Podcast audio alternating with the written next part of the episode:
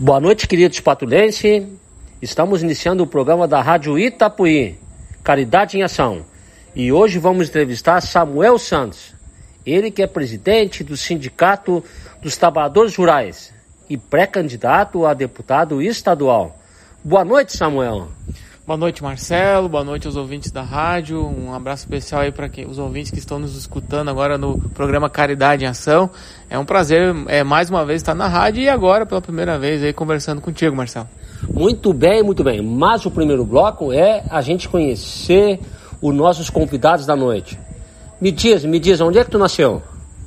Marcelo, eu sou natural da comunidade de Morro Agudo, né? Morro Agudo, aqui perto da Catanduvinha. Vamos mandar um abraço lá pro Morro Agudo, que escuta esse programa da Ratapuí. Isso aí, quero mandar um abraço para toda a minha família, os, os vizinhos, especialmente pros Marias ali, né? Comunidade com quem eu nasci e me criei junto, Roça Grande, que, Catanduvinha ali, Serraria Velha, aquela região que a gente tem muitos amigos de infância, inclusive, ali. Mas me diz, me diz, e quantos irmãos vocês são lá? Eu tenho uma irmã, a Renata, né? Hoje ela mora em Santo Antônio, aqui é professora. Né? O meu pai Renato, Renato vacinador, o Renatinho Zulica, como é conhecido na região. Minha mãe Laura foi professora também na escola é, do interior lá do Morro Agudo, que inclusive leva o nome do meu avô, José Antunes, escolinha, uma brisoleta antiga no Morro Agudo. José Antunes, quem foi José Antunes? José Antunes foi meu avô, né?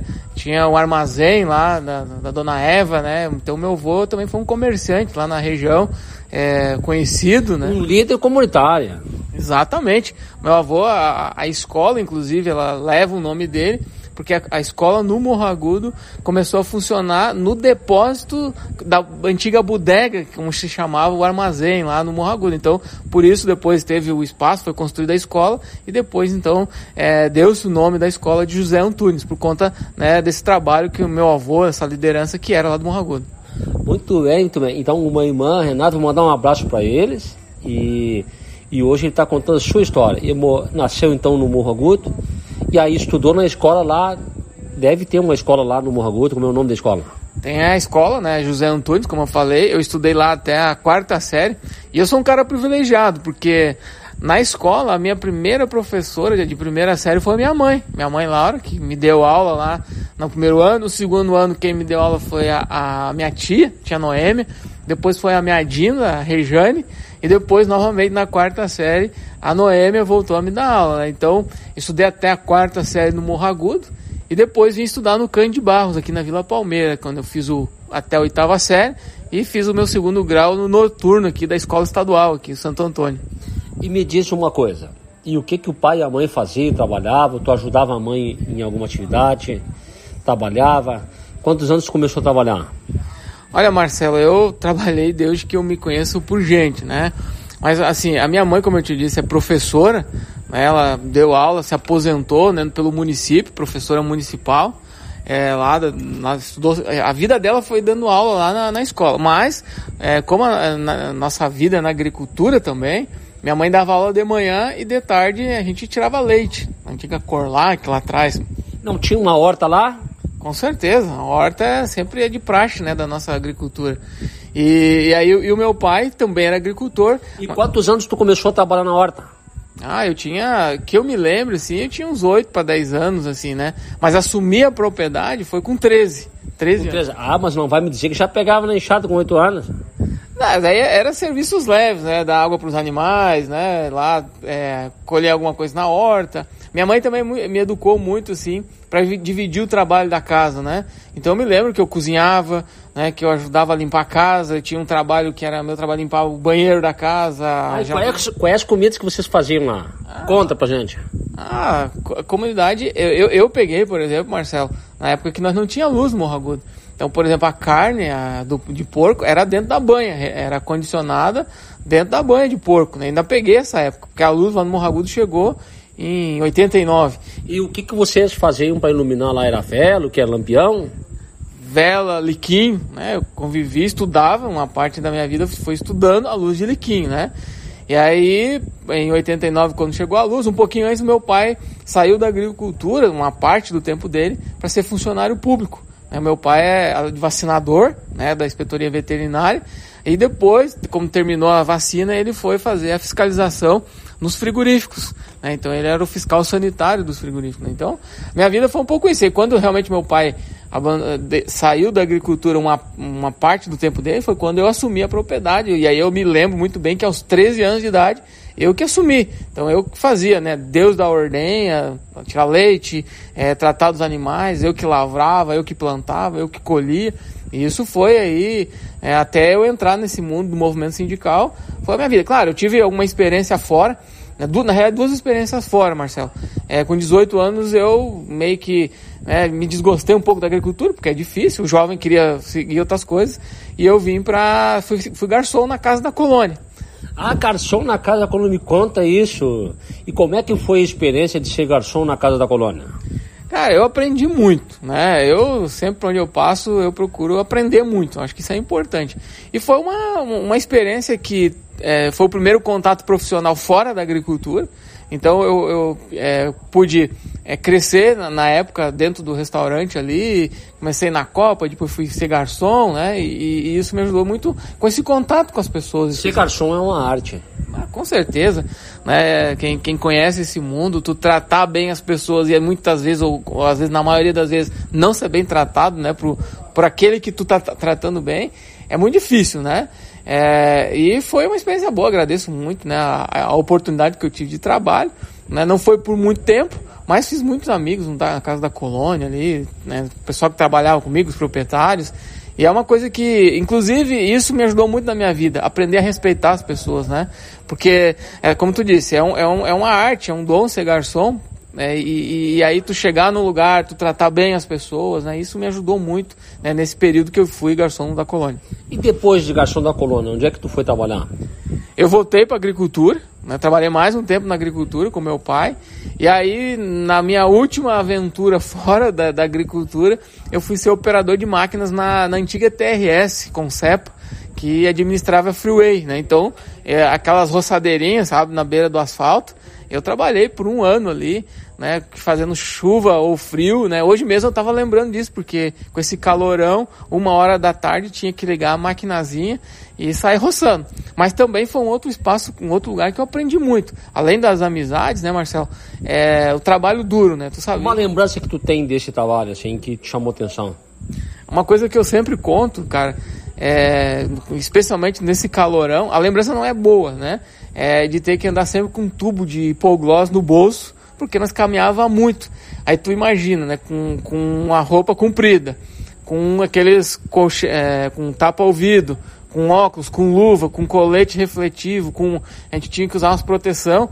Com esse calor tu caminhava 10, 15 quilômetros por dia, tu imagina como ficava tuas virilhas, né? Então eu tinha sempre que andar com uma com uma, com uma hipoglós no bolso para de vez em quando dar uma hidratada. Então, essa foi uma lembrança forte que eu tenho disso, é justamente pelo esforço duro, né, por respeitar todas as profissões, né, todo tipo de trabalho, porque é, é digno, né, é um trabalho digno e que muitas vezes não é valorizado, né?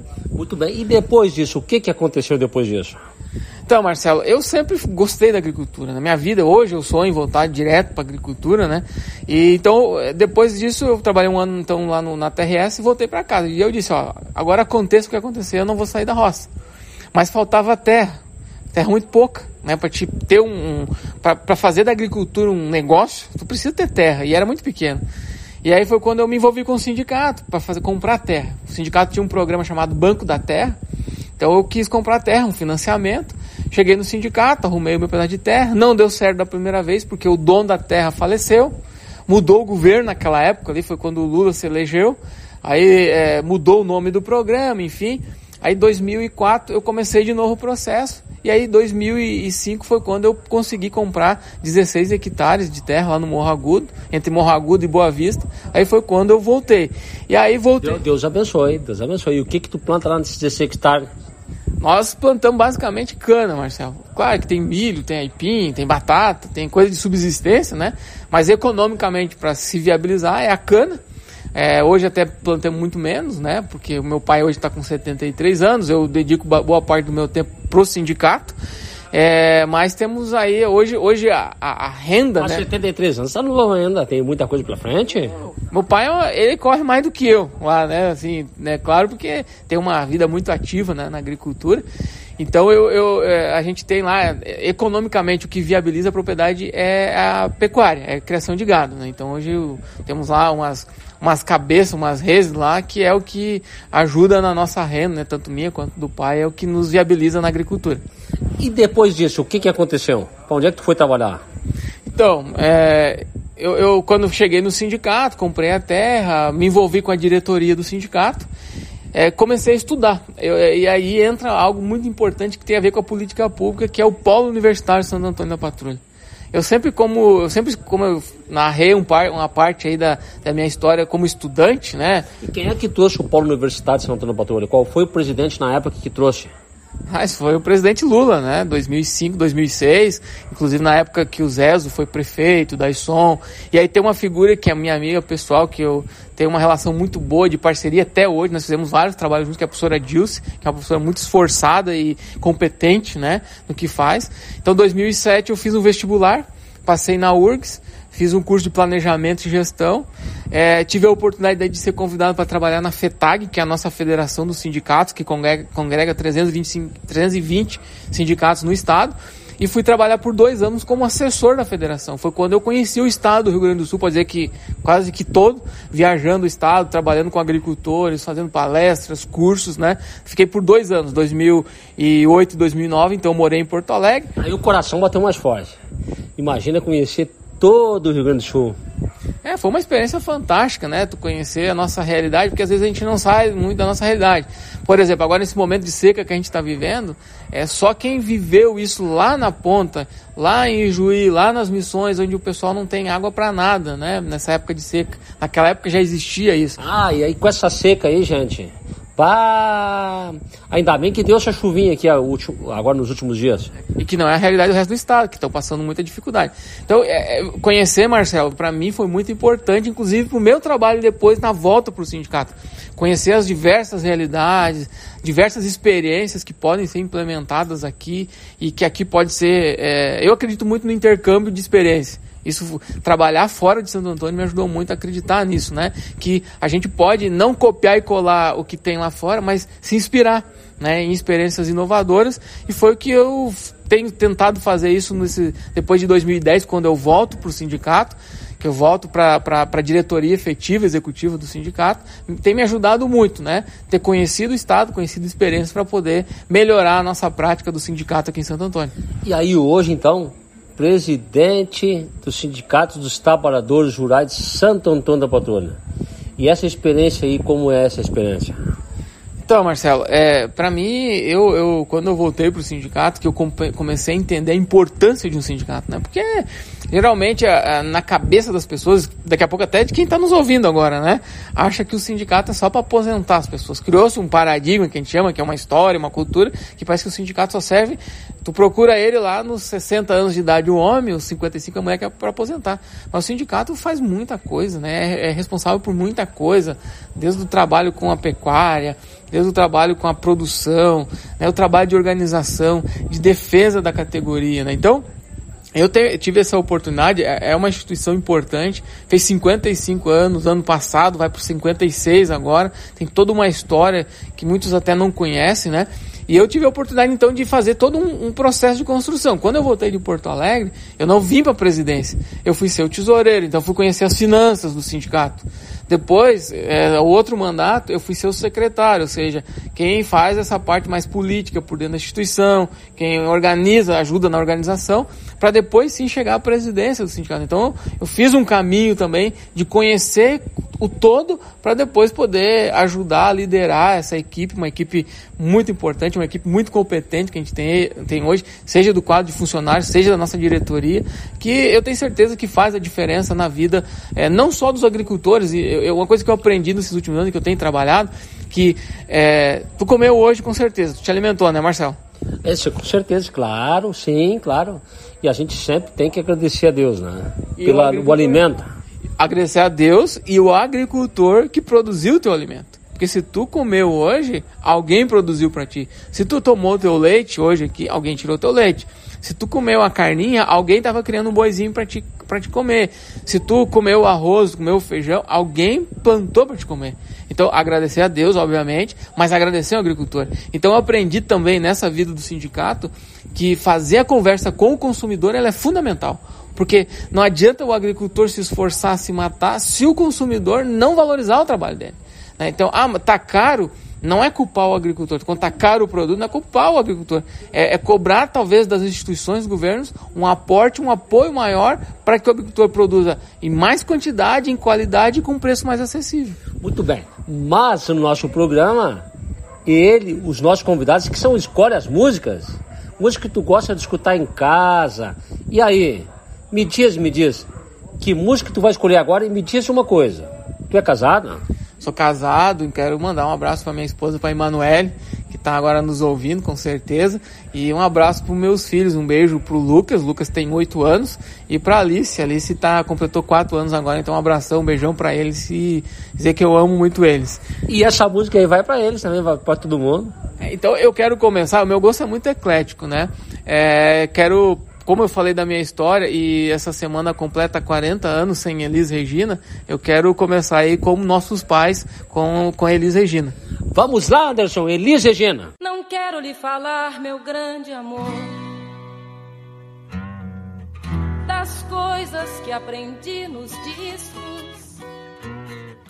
Quero lhe contar como eu vivi e tudo o que aconteceu comigo. Viver é melhor que sonhar. Eu sei que o amor é uma coisa boa. Mas também sei que qualquer canto é menor do que a vida de qualquer pessoa. Por isso, cuidar do meu bem. Há perigo na esquina. Eles venceram. E o sinal está fechado para nós que somos jovens. Para abraçar seu irmão e beijar sua menina na rua.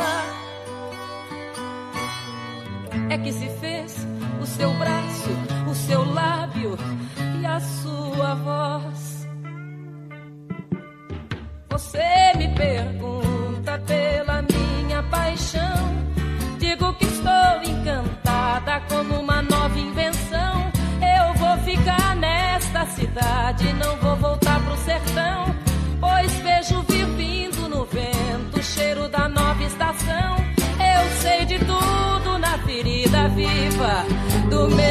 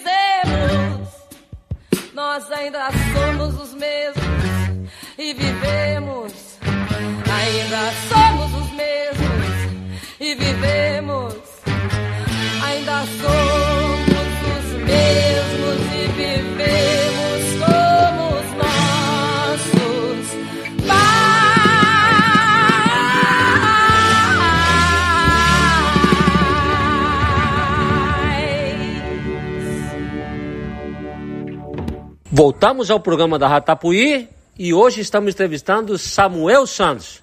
Ele que é presidente do Sindicato dos Trabalhadores Rurais de Santo Antônio da Patrulha e pré-candidato a deputado estadual. Mas me conta isso, gente. Por que pré-candidato a deputado estadual?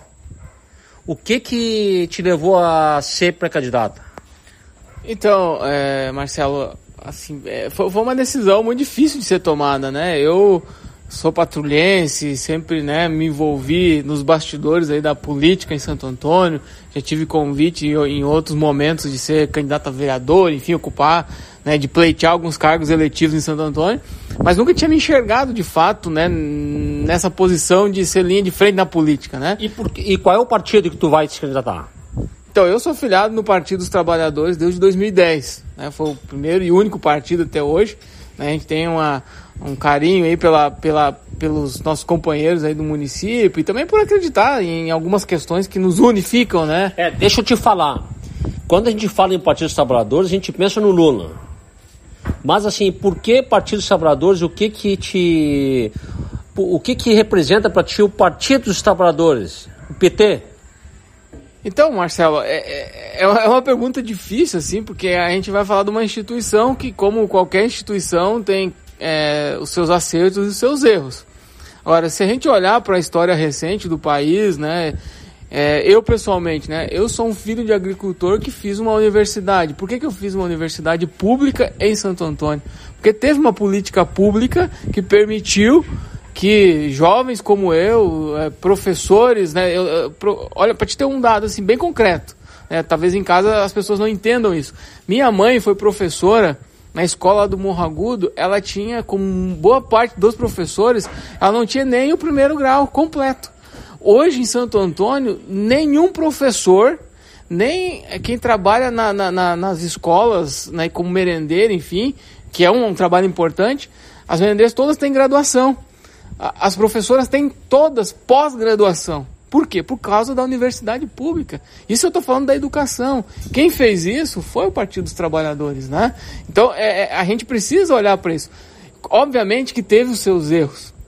A gente não pode negar isso, né? E, e como qualquer instituição, como qualquer família, a gente comete os erros. Agora, a gente não pode negar que nos últimos anos foi um, um partido que fez muitas coisas para o país. E na minha área da agricultura, é, os nossos agricultores, eu trabalho, e eu digo isso porque eu trabalho, não é porque eu acho, eu trabalho com agricultura em Santo Antônio. O melhor período da agricultura foi nos períodos dos governos petistas. Tu acha que o, por exemplo, o Lula foi um divisor de águas do Brasil? Com certeza, eu- eu- a gente, eu, eu acho que tem que tomar cuidado com para não tornar o Lula uma instituição, embora que seja considerado por todos. Eu acho que um movimento que foi construído no, no Brasil e aí eu chamo a atenção dos trabalhadores, dos pequenos, dos médios empresários que foram protagonistas nesse período. Tá me entendendo? Porque o Lula viabilizou muita coisa, mas é, todo, todo o trabalhador, quando ele é incentivado, quando tem universidade, quando o empresário ele tem crédito, quando tem um trabalhador que tem dinheiro para comprar na sua empresa, ele vai empreender. Entende? E eu acho que foi isso que aconteceu nos governos petistas. Obviamente o Lula tem um papel importante porque ele é um cara, é uma liderança que eu não tenho dúvidas, Marcelo. Hoje quando a gente olha, por exemplo, gostando ou não, a gente vai falar do Brizola, a gente fala de Getúlio Vargas, né, na história do Brasil, que foram figuras importantes, Juscelino Kubitschek, daqui a 30, 40 anos, quando o Lula talvez não estiver mais aqui, a gente vai olhar para ele e vai dizer, talvez tardiamente, quem não gosta dele, que ele foi um cara que transformou o Brasil. Né? É, Mas hoje, assim, hoje o presidente do Sindicato dos Trabalhadores Rurais, tu disse que varreu o Rio Grande do Sul, conhecendo pessoas e tal, é, e buscou experiência também. Tu acha, por exemplo, que o Rio Grande do Sul todo, entendeu, tá abraçando essa causa? Da minha pré-candidatura, é isso que tu pergunta? Não só da, da tua pré-candidatura, mas também no sentido, assim, é, de uma, uma reeleição do, do ex-presidente Lula, porque de toda a polêmica que teve, entendeu, em relação à eleição, aí ele foi preso, enfim, Cara, o que, que eu tenho para te dizer, Marcelo? O que, que eu compreendo, assim, né? A sociedade, historicamente, 20% é, é... Tem gente que não entende, assim, mas eu vou tentar ser bem didático na, na explicação. 20% da sociedade é de direita. É aquele povo mais conservador, que, que não quer mudar, que, que tem uma forma de ver a vida. Outros 20% é a turma mais progressista, que quer mudança, enfim. E eu digo que a gente tem uma coluna do meio né, que é boa parte do, das pessoas que, por exemplo, hoje nós estamos falando de pré-candidato, eles ninguém está preocupado com isso que vai ter eleição, por exemplo, esse ano. Né? Agora, o que, que move esses 50% da sociedade? É a questão econômica. Tá me entendendo? É o dinheiro para fazer um churrasquinho, é o carro, e que isso é importante para a vida das pessoas. É, o pessoal fala assim até que ah, ah, quando o Lula era presidente, a minha vida era melhor, eu consegui fazer minha casa própria, etc, etc e tal. O que, que tem isso a ver? É justamente isso. Boa parte, esses 50% da população, eles não, tão, não são envolvidos com a política. Não querem, não estão muito interessados se vai ter eleição esse ano. Talvez vão votar até por uma obrigação. Mas o que, que importa na vida deles? A questão econômica, geralmente, a, a, a é, avançar né, de vida, melhorar de vida. E eu acho que nos governos petistas do Lula e por que, que eu acho que o Lula tem tudo para ganhar, porque a memória dessas pessoas ainda está ligada ao Lula.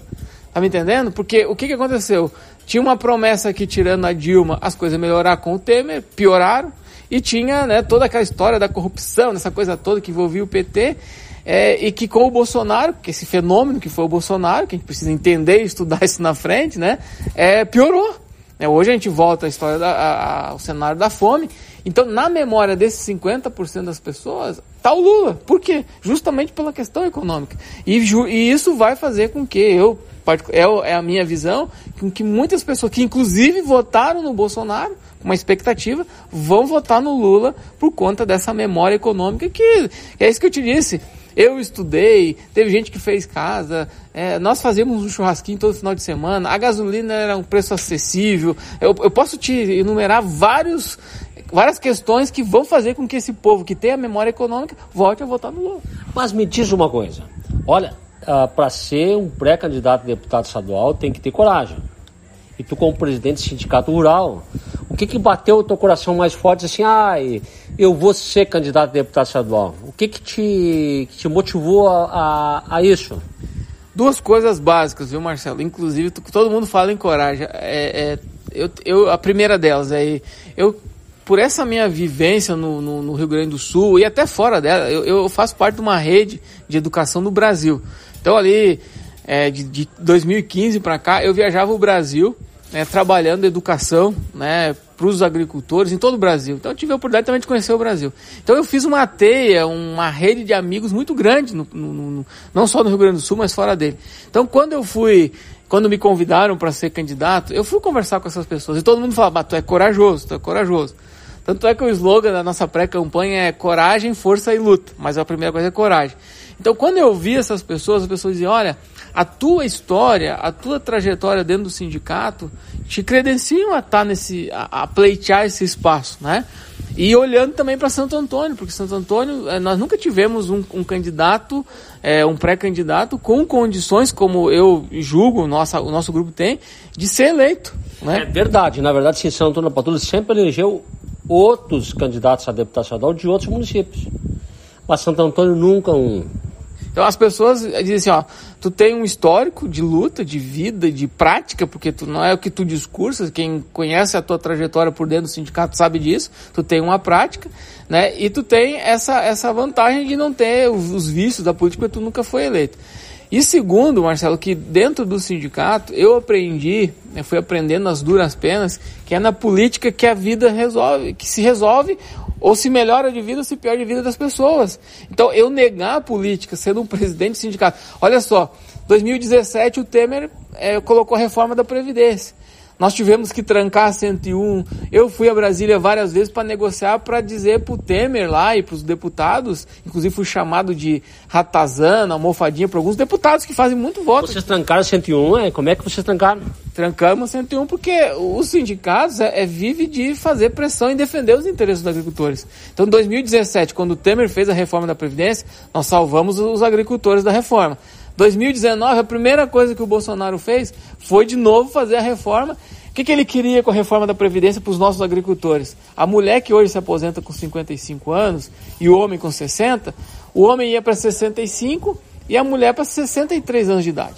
Então, o que, que é isso na vida de um agricultor? Quem está me ouvindo sabe disso. Cara, o agricultor tem uma jornada de 12, 13 horas. Imagina hoje, é, quem, o agricultor não tem ar-condicionado na roça. Né? Tem que estar tá lá trabalhando. A vaca não desliga o teto lá, ela é, tem que estar tá fazendo isso. Então, é, é, é, por entender esses movimentos. Então, eu vou te citar agora um exemplo que aconteceu, Marcelo. Com o governo atual, e não se trata, veja bem, não quero aqui falar mal do governo em si, eu estou falando mal da política econômica do governo. Ano passado, para nós produzir o arroz, o feijão, nós pagávamos um saco de ureia a 70 reais era 70 reais um saco de ureia. Os nossos arrozeiros sabem o que eu estou falando. Né? Hoje, para te comprar esse saco de ureia, tá 290 reais. Tá, é Meu isso. Deus, o que, que é isso? Aumentou muito? Nossa, triplicou o preço. Mas o que, que é isso? É a política. Você está me entendendo? Por que, que é a política? Porque a política do governo foi de, de, de privatizar. Então a Petrobras foi privatizada. Por que, que nós pagamos é, cargas? Me diz uma coisa assim, ó. Estão reclamando assim é que a cesta básica está muito cara, a gasolina aumentou muito e o governo não está conseguindo reduzir. Por que será que acontece isso? É, é, a política econômica. A forma de, de tu gerir a política econômica, Marcelo, quando tu privatiza, quando tu, tu pauta.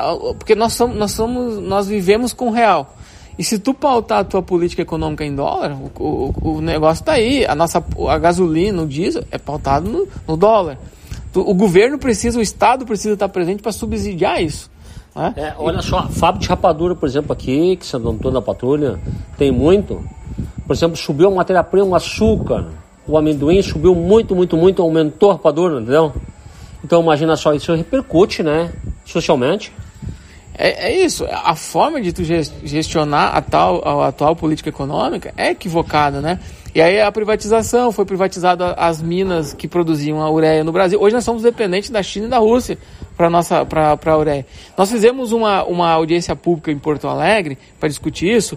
Nós temos 54 deputados estaduais. Sabe quantos estavam nessa audiência pública para discutir a, a, a agricultura e o preço dos insumos? Nós tínhamos apenas dois deputados dos 54 dos federais, que são 32 federais do Rio Grande do Sul, para discutir essa questão, nós tínhamos dois nesse universo. Então a gente tem um déficit então, de, de pessoas que defendam a agricultura. Então por isso que eu me motivei, fui motivado por esses dois motivos. Por, por esse ciclo de, por essa rede, por esse conhecimento que a gente adquiriu, por essa possibilidade de Santo Antônio ter uma representação né, daqui orgânica e também por entender que nós precisamos ter mais representação da agricultura, do desenvolvimento sustentável, né, não só para o município, mas para a região. Muito bem, muito bem. E qual é a música? Qual é a música que a gente vai pedir agora?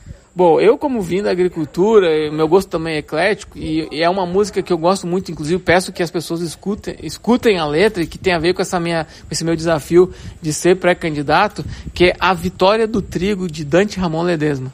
Vamos lá, Anderson.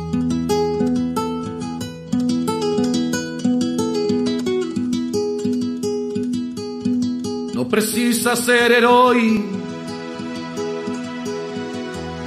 para lutar pela terra. Porque quando a fome dói, qualquer homem entra em guerra. É preciso ter cuidado para evitar essa luta pois cada pai é um soldado quando é o pão que se disputa.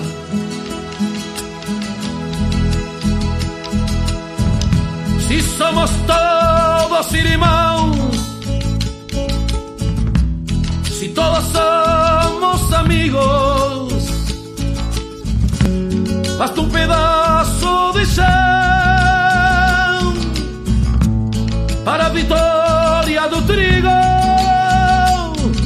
Basta um pedaço de terra para a semente ser pão.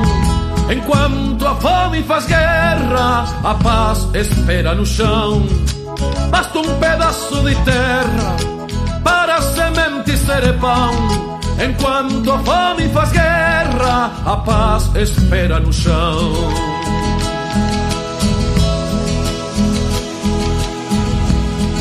A planícies que se somen. Desde o horizonte ao rio e a vida morre de fome com tanto campo vacío ao longo destas porteiras destas Marias sitiadas ambição ergue trincheiras contra o sonho das enxadas. Se somos todos irmãos, se todos somos amigos, basta um pedaço de chão para a vitória do trigo. Pedaço de terra para semente ser pão. Enquanto a fome faz guerra, a paz espera no chão. Basta um pedaço de terra para semente ser pão. Enquanto a fome faz guerra, a paz espera no chão.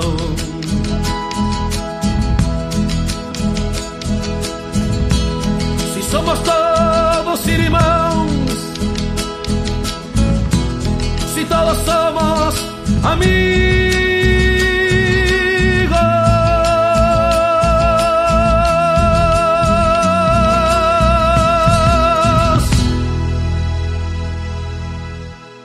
Voltamos ao programa da Rádio Tapuí, Caridade em Ação, e hoje então entrevistando Samuel dos Santos. Ele que é pré-candidato a deputado estadual e presidente do Sindicato dos Trabalhadores Rurais de Santo Antônio da Patrulha.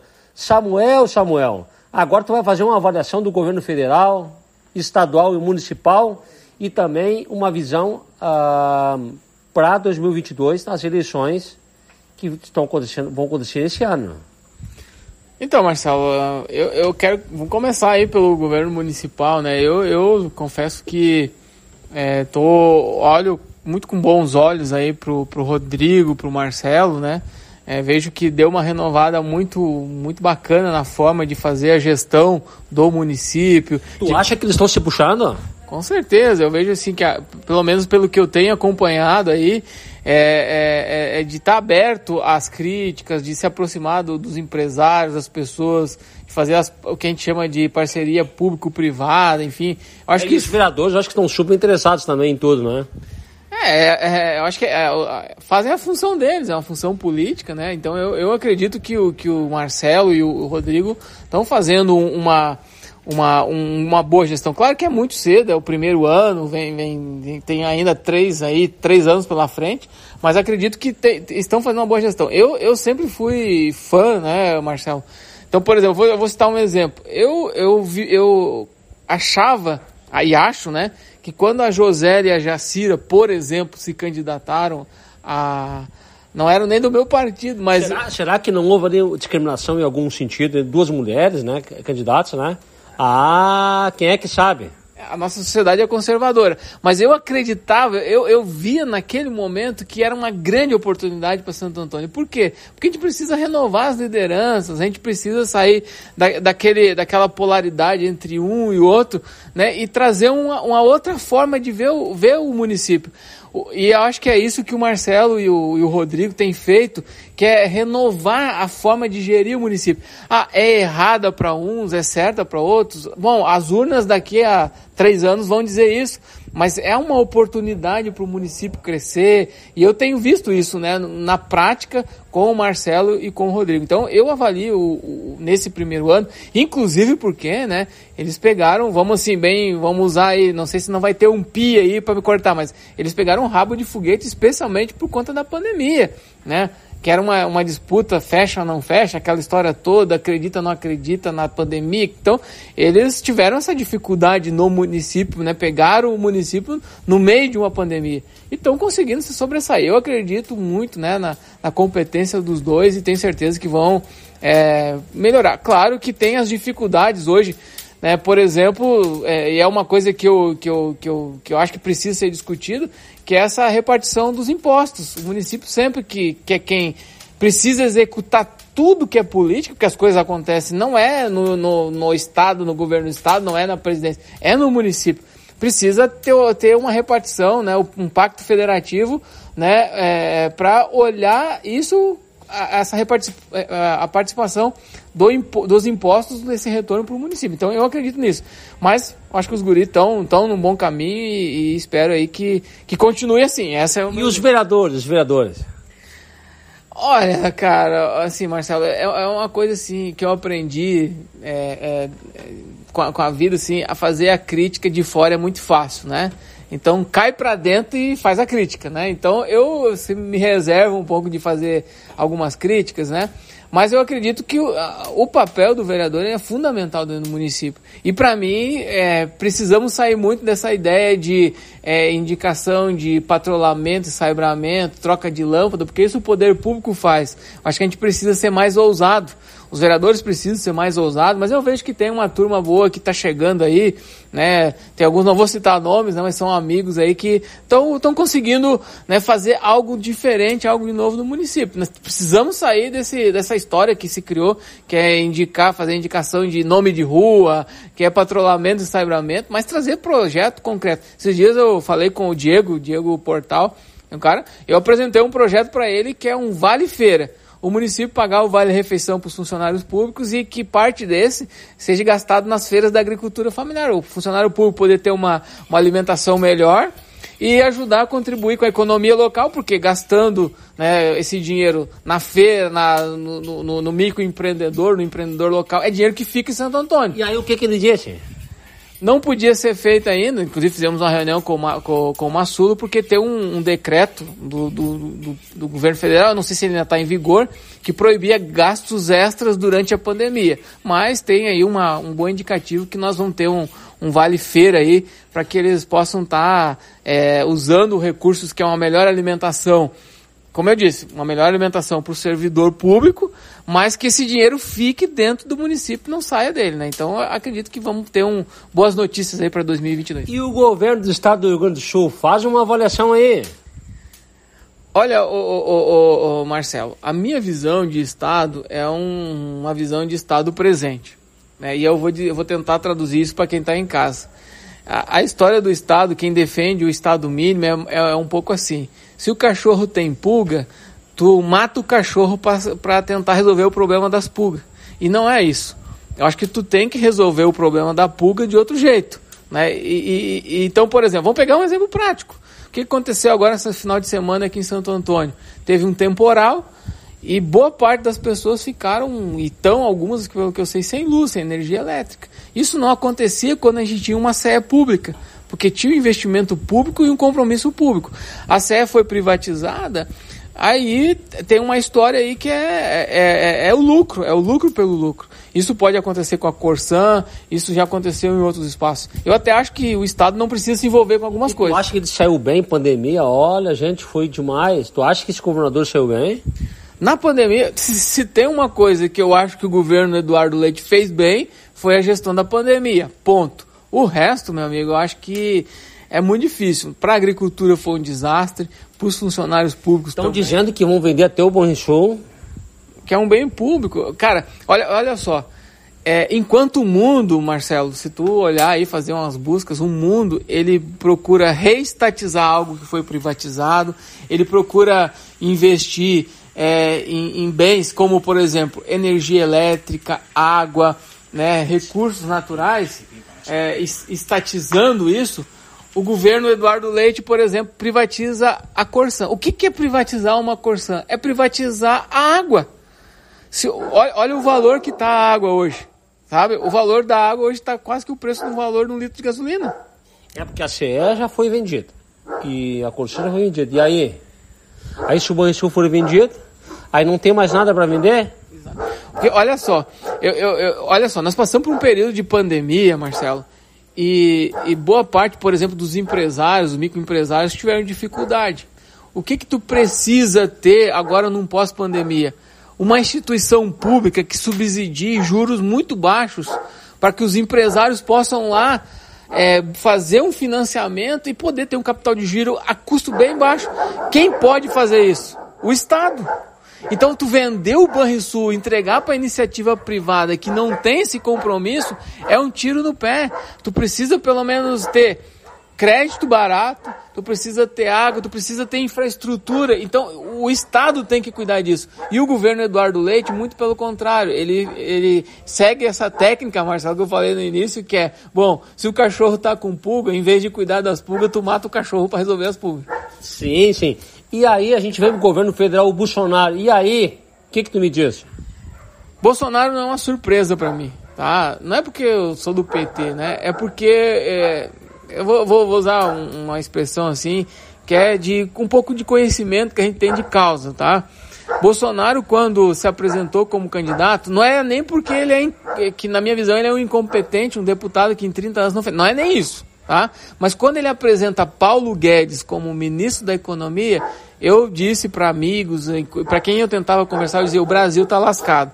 Porque o Paulo Guedes, ele vem de uma escola, de uma universidade chamada Escola de Chicago. A Escola de Chicago é conservadora no último, ou seja, estado mínimo né, e lucro máximo. Tá me entendendo? Então, assim, o, o, o, Brasil hoje, ele se afastou de muitas coisas. Por exemplo, a política econômica da Petrobras é de não subsidiar. Por que, que a gente tem uma gasolina cara e aí tenta jogar pro, pro, pro ICMS do Estado a, a culpa de uma gasolina cara? Não, é a forma de gerir a estatal dando lucro bilionário sem intervir no mercado. Né? Por que, que nós estamos pagando 290 reais o preço do saco da, da ureia? É porque o Estado não subsidia. Tá me entendendo, Marcelo? Então, assim, é, o governo Bolsonaro, desde o seu nascedouro, com a forma de gerir, não é porque ele é falastrão, não é porque ele se perde, não. A forma de gerir o Estado é equivocada. Tu tem que ter uma política econômica de proteção dos trabalhadores, de proteção dos micro, pequenos e médios empresários, de ter um Estado presente. Por exemplo, olha só. Imagina, imagina só assim, ó, o produtor rural com essa seca tem que pagar orelha lá em cima. Produtos químicos tem que usar para agricultura. Não tem dinheiro, não adianta, gente. É isso aí, é, tem que ter um Estado presente. Por exemplo, os Estados Unidos, que é uma superpotência, que todo mundo trata os Estados Unidos como uma economia capitalista e tal, quando tem uma crise, o que, que o governo americano faz? Injeta trilhões de, de dólares na economia, que é para fazer a economia girar. No, no Brasil, o que, que foi investido na economia nos últimos anos? Nós temos que fazer política pública, Marcelo, para o trabalhador ter um salário mínimo melhor. O que está acontecendo? O salário mínimo está perdendo o poder de compra. Entende? Então, assim, ó, tu pega a economia assim, do nosso município, que é baseado na indústria metal mecânica, na, na, na, nas fábricas de rapadura. O trabalhador com, com menos poder de compra, ele vai deixar de comprar rapadura, que é o docinho. Ele vai deixar de comprar o doce porque ele tem menos poder de compra. Ele não vai conseguir nem comprar o feijão e o arroz. Não, o, o feijão e arroz talvez é o que ele sempre vai comprar. Claro que a gente volta a discutir o, o, o, país no cenário da fome, porque a gente tem um bolsão de miséria muito forte. Mas a, a, classe média baixa e a classe média alta, eles vão fazer o cálculo. Ai, não, vamos falar assim, senão a gente vai cortar os pulsos, assim. Vamos pensar numa coisa positiva também para frente.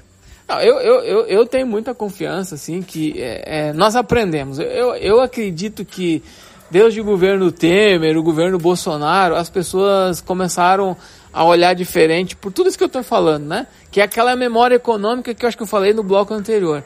Eu acredito que para frente nós vamos ter um, um desafio que é grande. Nós vamos pegar aí 2023 um estado tanto do Rio Grande do Sul quanto do governo o Brasil meio que em frangalhos, políticas públicas destruídas, mas eu acho que a forma de gerir o Estado, que é olhando para o trabalhador, eu insisto isso, olhar para o trabalhador com dinheiro no bolso, o empresário com capacidade de investimento, com capacidade de inovação, eu acho que as coisas tendem aí a, a, um curto, médio prazo. A gente não pode também se iludir que logo assim a 2023 vai ser tudo mil maravilhas. Mas vai, vamos ter um processo de reconstrução da nossa economia, do nosso país. Nós vamos ter orgulho novamente de dizer que é brasileiro, que, que nós temos queremos ficar no Brasil. Porque olha só, eu vejo muita gente, ó, oh, quero ir embora, enfim, mas acho que é aqui que a gente precisa olhar para aquilo que a gente tem de bom e, e porque a gente tem muita coisa no Brasil né? E, e acho que o povo brasileiro está ciente disso e 2022 vai ser um marco aí é, para nossa história. Mas me diz assim, mas antes a gente pedir a música, a música desse bloco, me diz assim qual é o sonho, qual é o sonho que tu tem para 2022 nas eleições e o que, que tu espera dessas próximas eleições. E aí tem assim o candidato Lula, o Moro, tem o Bolsonaro, tem outros também candidatos, mas está sendo uma polêmica. Então, assim, é, cara, é, eu acho que a democracia, a gente precisa entender a, da democracia, né, Marcelo? Eu acho que todo mundo tem a oportunidade de se candidatar, todo mundo tem a oportunidade de opinar, mas a gente precisa primeiramente entender que é na política que a vida da gente é definida, né? Então, é, eu, eu, espero sinceramente que as pessoas olhem para essa trajetória dos últimos anos, olhem para a economia, olhem para a vida delas especialmente, olhem para a sua vida, faça esse exame de consciência. Olha para dentro de si. Olhar para dentro de si. Olhar para esses últimos anos aí, o que, o que, que foi, o que, que melhorou, o que, que piorou, faça essa, essa reflexão em casa, né? Converse com a família, com o marido, com a esposa, com os filhos, vê o que, que melhorou, o que, que piorou e tome a decisão. Porque a, a forma de governar a gente já sabe. Tanto do Bolsonaro, nós já sabemos a do Lula. Eh, talvez o Moro seja uma incógnita aí, mas ele teve do lado do Bolsonaro, por exemplo, né? Ele gosta desse tipo de coisa. Eu acho que a gente tem tudo aí, de novo, né? Para melhorar nesse, nesse, nesses próximos anos aí. Muito bem, muito bem. E qual é a música que a gente vai pedir agora? Ah, eu gosto muito, né? É eu sou eclético, né? Eu comecei com Elis Regina, é, é, fui pro Dante Ramon Ledesma, e eu gosto de uma banda é, que é de, de, de, pop, de rock, pop rock, que é Charlie Brown Jr. Então eu, eu, como às vezes me chamam de louco, eu quero pedir é, Só os Loucos Sabem de Charlie Brown Jr. Ah, e o coração bota mais forte. Vamos lá, Anderson?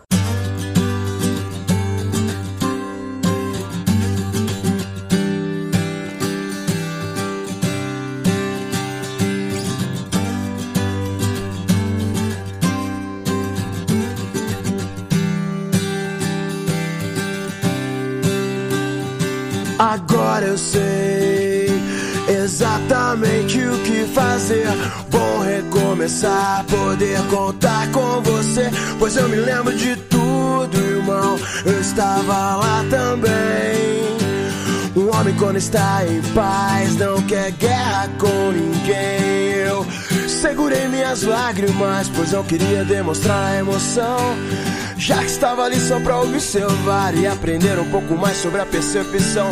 Eles dizem que é impossível encontrar o amor sem perder a razão. Mas pra quem tem pensamento forte, o impossível é só questão de opinião. E disso os loucos sabem. Só os loucos sabem. Disso os loucos sabem. Só os loucos sabem.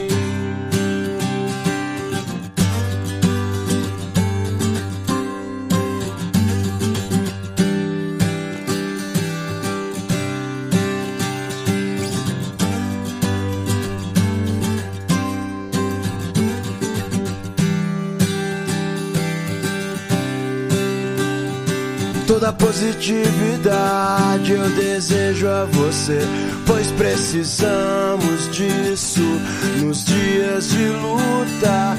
O medo cega os nossos sonhos, o medo cega os nossos sonhos.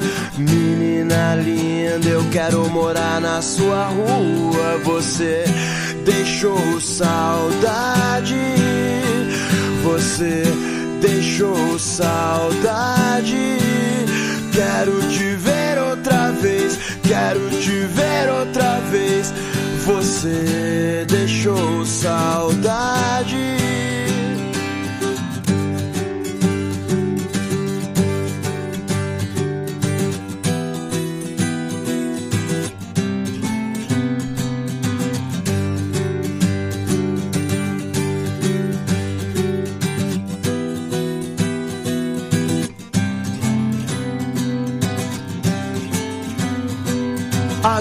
Eu sei exatamente o que fazer. Bom recomeçar, poder contar com você. Pois eu me lembro de tudo, irmão. Eu estava lá também. Um homem quando está em paz não quer guerra com ninguém.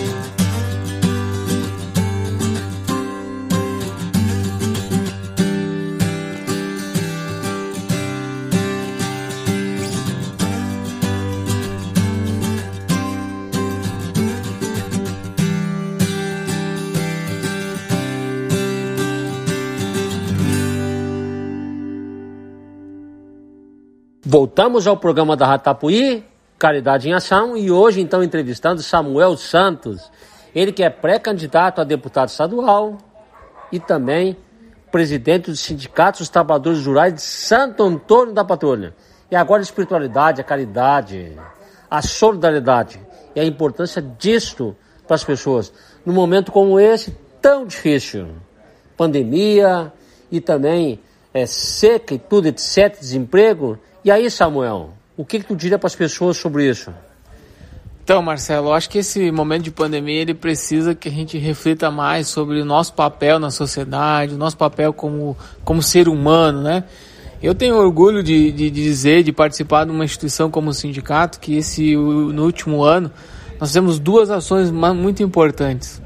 Nós criamos um projeto que é a Ação em Solidariedade. O que é Ação em Solidariedade? Nós criamos um projeto que nós captávamos as doações do, dos patrulhenses, inclusive pessoas de fora de Santo Antônio, comprávamos produtos da agricultura familiar, fazíamos kits e doávamos para as pessoas que estavam passando fome, passando necessidade. Nós doamos mais de 450 kits com feijão, com arroz, com aipim, com batata, com farinha de trigo. Olha que coisa bonita isso, gente. Com farinha de trigo, com, com produtos, com alface, que é da agricultura familiar. Ou seja, nós ajudamos os nossos agricultores que precisavam vender os seus produtos e ao mesmo tempo a gente alimentava as pessoas que precisavam do alimento. Olha que exemplo esse. Então é, é uma coisa que eu fico muito feliz de fazer parte de uma instituição que inclusive colocou recursos da instituição nesse processo. Então, quero inclusive mandar um abraço para Jaqueline, que foi quem liderou isso, esse projeto lá no sindicato, Claudio Omar, enfim, todos que contribuíram de uma forma ou de outra. Né? Hoje a gente continua ainda, talvez menos intensa, porque a pandemia deu uma arrefecida, enfim. São os anjos, os anjos que estão aí. Isso aí, então a gente agradece muito, né, essa solidariedade, é, essa, é, essa caridade das pessoas que, que mostra que Santo Antônio, região, é, estão preparados e, e, e, e, são caridosos, né. Mas tu é da Igreja Católica? Eu sou católico, sou católico de, de, de né, Deus de batismo, enfim, mas também acredito que respeito todas, né, todas as religiões, Marcelo. Acho que é, a religião está dentro da gente, né? Quer querer fazer o bem, querer o bem ao próximo, respeitar as, diverge as diferenças, enfim, né? Então acho que. É umas medidas assim, qual é a tua receita assim para rezar? Quando tu tá assim. Como é que tu faz para rezar assim, para fazer tuas orações? É, eu rezar, assim, eu aprendi com a minha mãe que todo dia antes de dormir a gente precisa agradecer. Né? Então é, é, é, a maneira que eu faço, né? Tem aquela oração que acho que é de todo crédito, que é o Pai Nosso, que a gente sempre reza.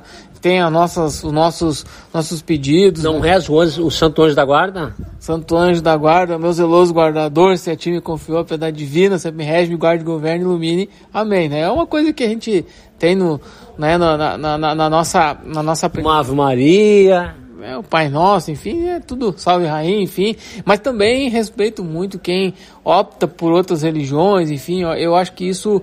Uma coisa que me incomoda, se é que eu posso falar, não sei se tem tempo ainda, Marcelo. É, por, Mas é claro, não temos tempo. É, por exemplo, criou-se, né, por parte, né, nesse momento de divisão, principalmente um ataque muito forte de uma parte da sociedade sobre os evangélicos, como se os evangélicos tivessem culpa de alguma coisa, principalmente do governo Bolsonaro, né? Acho que não tem nada a ver, eu acho que é, são questões que, que precisam ser compreendidas na, na, na, na possibilidade de manifestação, né, de, de, de, escolha, enfim. Então eu, eu acredito muito nisso. Um outro, uma outra coisa que nós fizemos, Marcelo, que o sindicato fez, que eu me orgulho, que eu, quero, eu, eu preciso frisar aqui no teu programa, nós doamos um respirador, o sindicato doou, o sindicato com dinheiro que é do sócio, da sócia, que está aí suando para pagar o sindicato e tal, nós doamos um respirador para a prefeitura municipal que foi usado, utilizado, né, principalmente no período mais crítico da pandemia aqui em Santo Antônio. Então eu me orgulho né, dessas ações, tanto do, de, da, do projeto de doação de, de alimento, quanto dessa essa participação que nós tivemos aí no município né, na saúde pública e dizer que nós sempre estamos à disposição com fé, com, com coragem, com caridade, com solidariedade para fazer uma sociedade mais justa, mais igualitária, mais fraterna, né, para que a gente possa aí estar tá junto, estar tá abraçado, superando essa pandemia, né? Sabe qual que foi o período mais difícil da minha vida na pandemia, Marcelo? Qual foi? Marcelo, é, foi logo no início, quando não sabia muita notícia, eu ir na casa dos meus pais lá no Morro Agudo com meus filhos e eles terem que ficarem dentro do carro e eu olhando para o meu pai. Olha só, gente. E para minha mãe, assim, e não poder descer do carro e dar um abraço neles. É Porque é, respeitando a ciência, respeitando tudo que tinha, porque era tudo muito descido. E que não, abraço mais apertado esse. É, e não poder fazer uma coisa que a gente sempre fez, que foi se abraçar, foi poder, né, transmitir aquela energia. Então eu, eu espero muito, assim, poder voltar a se abraçar, poder a trocar o chimarrão, poder, né, nós tomar o chimarrão na mesma cuia, né? Então aí são coisas muito simples, né? Que é um abraço, que é um chimarrão, mas que fazem a diferença na nossa vida. É, mas agora, por exemplo, assim, ó, a gente, eu acho que o ser humano tentou fazer isso agora no Natal, no Novo, e olha só o que que deu, Omicron. Um monte de gente com, com vírus. O que, que eu digo para a sociedade, o que, que eu digo em todo lugar que eu vou, nos programas de rádio sindicato, aqui que eu vou reforçar, né? Marcelo, tu tá vendo aqui, né? Eu tenho essa marca aqui, ó, Tô vendo, tô vendo. É a marca da vacina que eu fiz para entrar para escola. Todo mundo sabe, BCG. Parece até uma tatuagem, gente. E no, 99% da população tem essa tatuagem, que fizeram porque tinha que fazer para entrar na escola. Graças a Deus eu nunca, e graças à vacina, não é só a Deus, graças à vacina, à ciência, eu não tive catapora, não tive sarampo, não tive rubéola, não tive um monte de coisa, porque acreditamos na ciência e na vacina. Por favor, eu peço, repensem, quem não se vacinou, vai se vacinar, vai lá procurar, né? Não, não, tem certeza que nem vai ser abordado. Por que, que não fez a vacina ainda? Quem não completou seu ciclo vacinal, que faça. Quem não fez a dose de reforço, faça. É só assim que a gente vai conseguir superar, voltar a se abraçar como a gente se abraçava antes, voltar a trocar o chimarrão, voltar a fazer as nossas reuniões como a gente fazia antes. É acreditando na ciência, é fazendo a nossa parte enquanto ser humano. Muito bem. E o que, que tu diria para aquela pessoa que está desempregada, que está em depressão, que está triste, que está em casa, está escutando agora para nós? Para levantar a cabeça e dar a volta por cima. Marcelo, todo mundo vive, a nossa vida é ciclos, né? Tem ciclos que às vezes as coisas tudo dão certo, tem vezes que as coisas não dão certo, mas precisamos acreditar.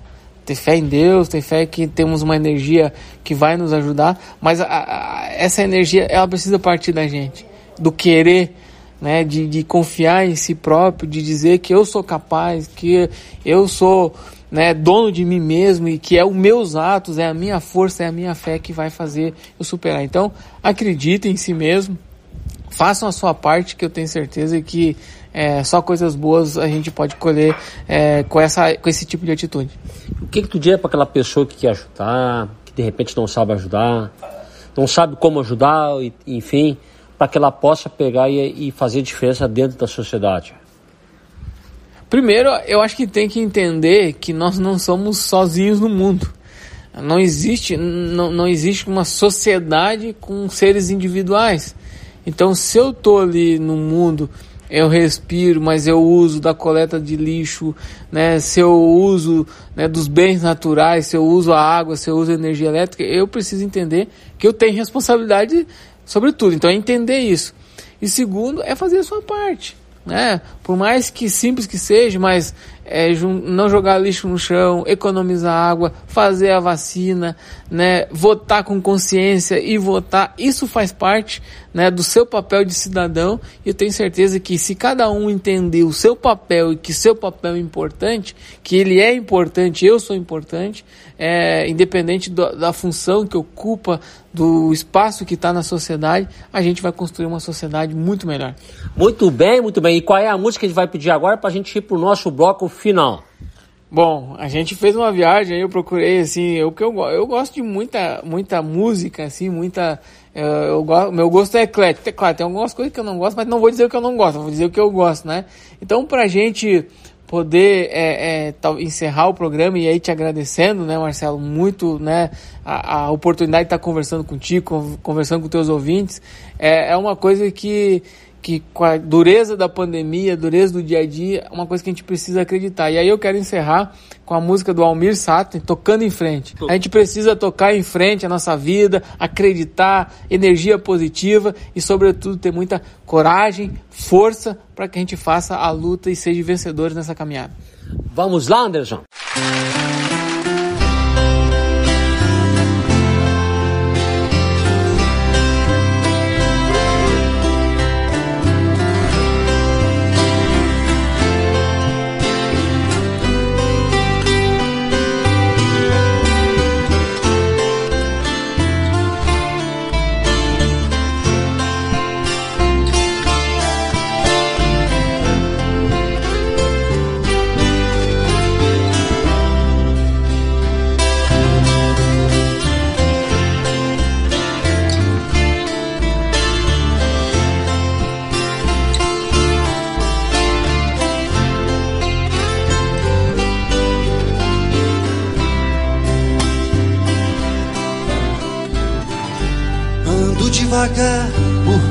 Tive pressa e levo este sorriso, porque já chorei demais.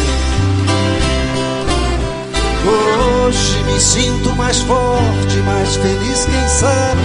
Só levo a certeza de que muito pouco eu sei, ou nada sei.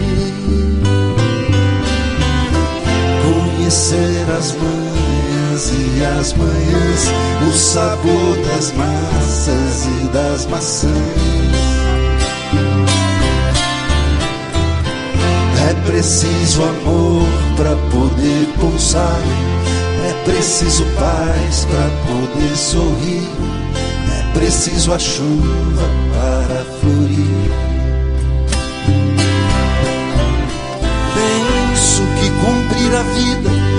Seja simplesmente compreender a marcha, ir tocando em frente. Como um velho boiadeiro, levando a boiada, eu vou tocando os dias. Pela longa estrada eu vou, estrada eu sou. Conhecer as manhãs e as manhãs o sabor das massas e das maçãs.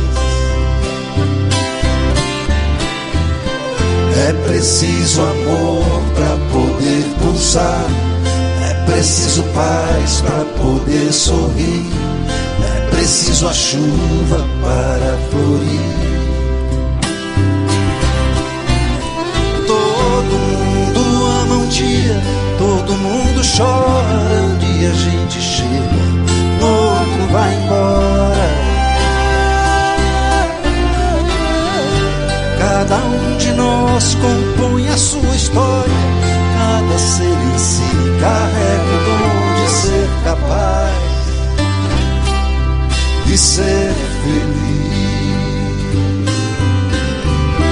Conhecer as manhãs e as manhãs, o sabor das massas e das maçãs. É preciso amor para poder pulsar, é preciso paz para poder sorrir, é preciso a chuva para florir.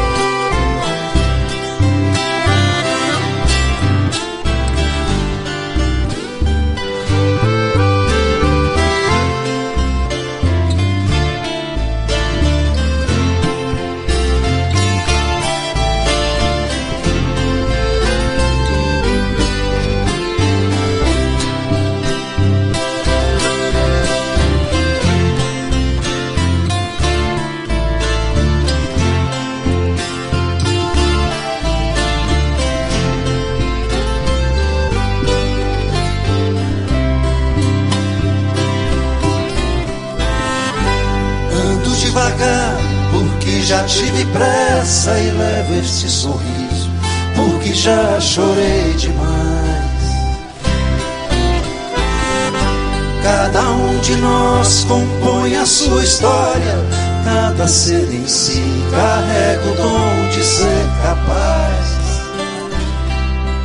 e ser Voltamos ao programa da Rádio Tapuí, Caridade em Ação, e hoje então entrevistamos Samuel Santos.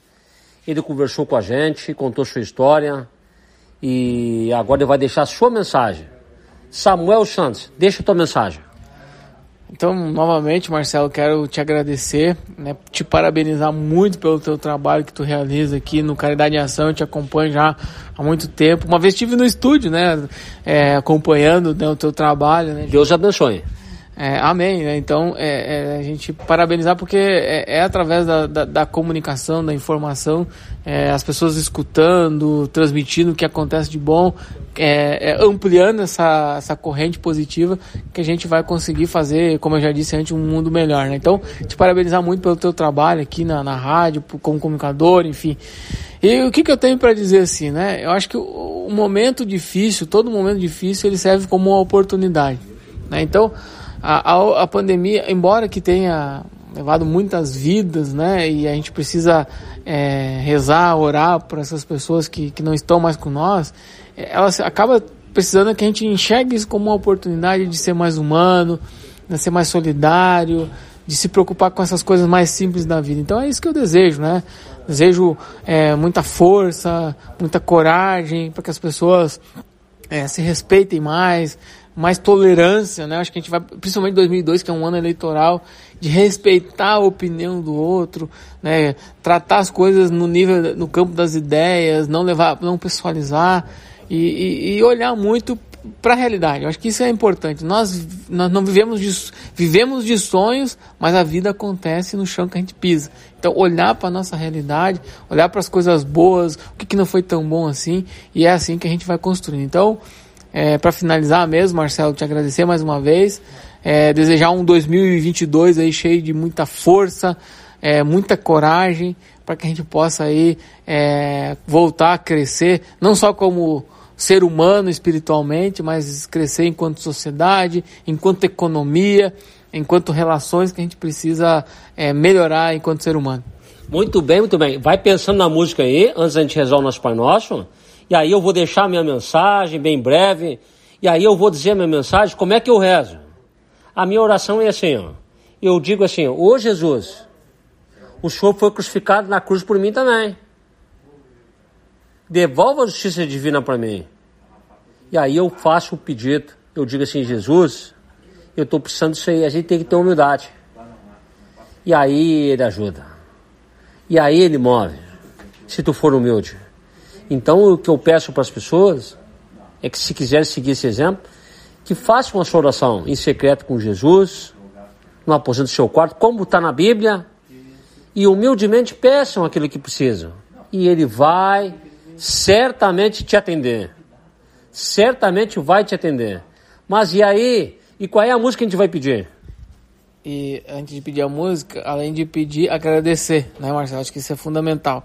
E aí, eu acho que é uma música que eu gosto muito. Nós somos seres que, que sonhamos, né? Mas a gente precisa ser plantador. E eu quero encerrar então essa entrevista te agradecendo muito com a música O Plantador, Geraldo Vandré, para que a gente continue sameando muitas coisas boas por aí. Muito bem, eu quero te agradecer também, em nome do sindicato, em nome do doutor Pessoa. Muito obrigado, muito obrigado. E aí a gente vai rezar o nosso Pai Nosso, vamos pedir essa música, antes anota lá, e vamos rezar o nosso Pai Nosso para o mundo todo. Eu sei que não pega a rádio lá, mas o nosso Pai Nosso vai.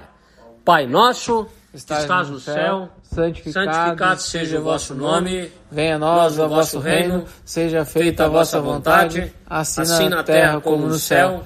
O pão nosso de cada dia nos dai hoje, perdoai as nossas ofensas, assim, assim como nós perdoamos a quem nos tem ofendido, e não deixeis cair em tentação, mas livrai-nos do mal. Amém. Amém.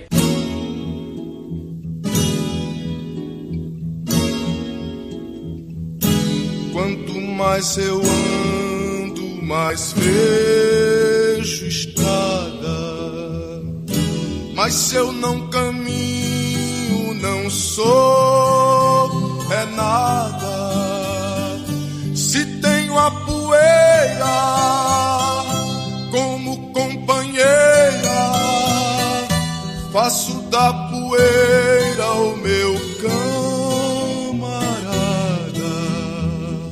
Se tenho a poeira como companheira, faço da poeira o meu camarada.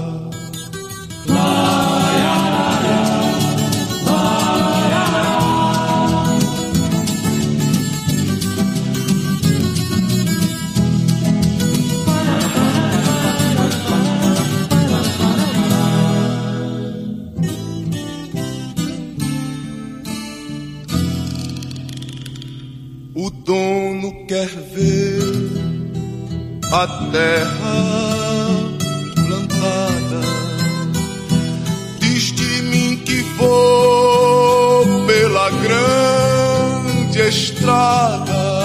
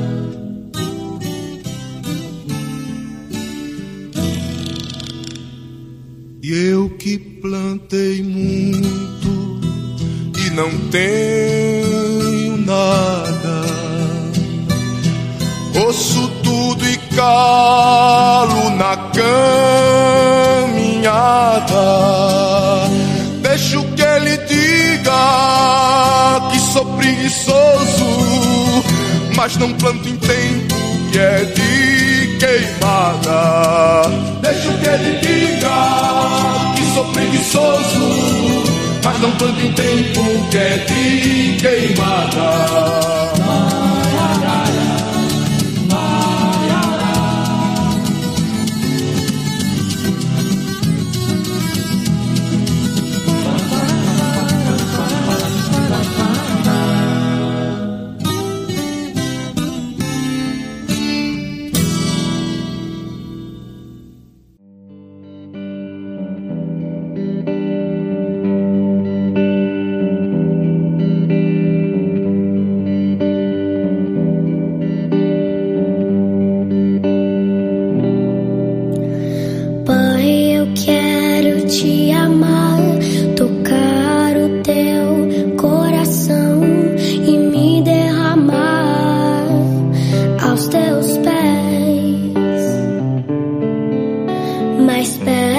Perto